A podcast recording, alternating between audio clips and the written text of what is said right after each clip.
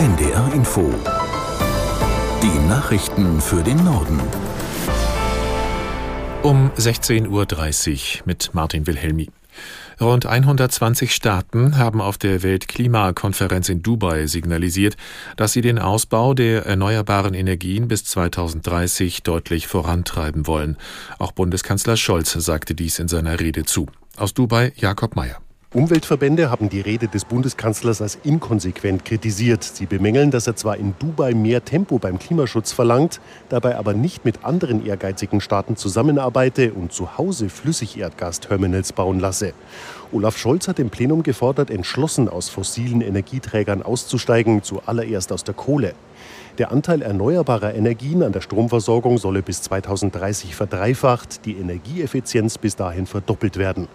Scholz forderte auch Schwellenländer auf, in den Fonds zum Ausgleich für klimabedingte Schäden und Verluste einzuzahlen, der ärmeren Staaten helfen soll. Die Gespräche über eine erneute Feuerpause im Gaza-Krieg stecken nach Angaben Israels in einer Sackgasse. Das Büro von Ministerpräsident Netanyahu erklärte, der Chef des Auslandsgeheimdienstes Mossad sei angewiesen worden, sein Verhandlungsteam zurückzuholen. Die Terrororganisation Hamas habe sich nicht an ihren Teil der Vereinbarung gehalten. Israel vermutet nach eigener Darstellung, dass sich noch mehr als 20 Frauen und Kinder in der Gewalt von palästinensischen Terroristen im Gazastreifen befinden. Inzwischen hat Frankreichs Präsident Macron angekündigt, nach Katar zu reisen. Macron erklärte, er wolle bei den Verhandlungen für eine neue Feuerpause helfen. Frankreich sei sehr besorgt darüber, dass die Kämpfe nach dem Auslaufen der Feuerpause gestern wieder aufgeflammt seien, so der Präsident. Russland will die Zahl seiner Soldaten um 15 Prozent erhöhen. Das geht aus einem Dekret hervor, das der russische Präsident Putin bereits unterzeichnet hat. Aus Moskau Björn Blaschke. Mit dieser Verfügung sollen den russischen Streitkräften künftig 2,2 Millionen Menschen angehören, unter ihnen mehr als 1,3 Millionen Soldaten. Das Verteidigungsministerium nannte den Grund für die Aufstockung. Sie erfolge wegen der zunehmenden Bedrohungen, denen Russland ausgesetzt sei, erklärte das Verteidigungsministerium. Wörtlich zitiert, die Erhöhung steht im Zusammenhang mit der Führung der Spezialoperation in der Ukraine und der fortgesetzten Erweiterung der NATO. 15 Prozent mehr Soldaten, das sind etwa 170.000. Zum Vergleich, die Bundeswehr hat insgesamt rund 185.000 ohne Reservisten, die mobilisiert werden könnten. In Deutschland, Österreich und der Schweiz herrscht nach ergiebigem Schneefall Lawinengefahr. In Bayern gilt die Warnstufe 2 bis 3. Aus München Claudia Steiner.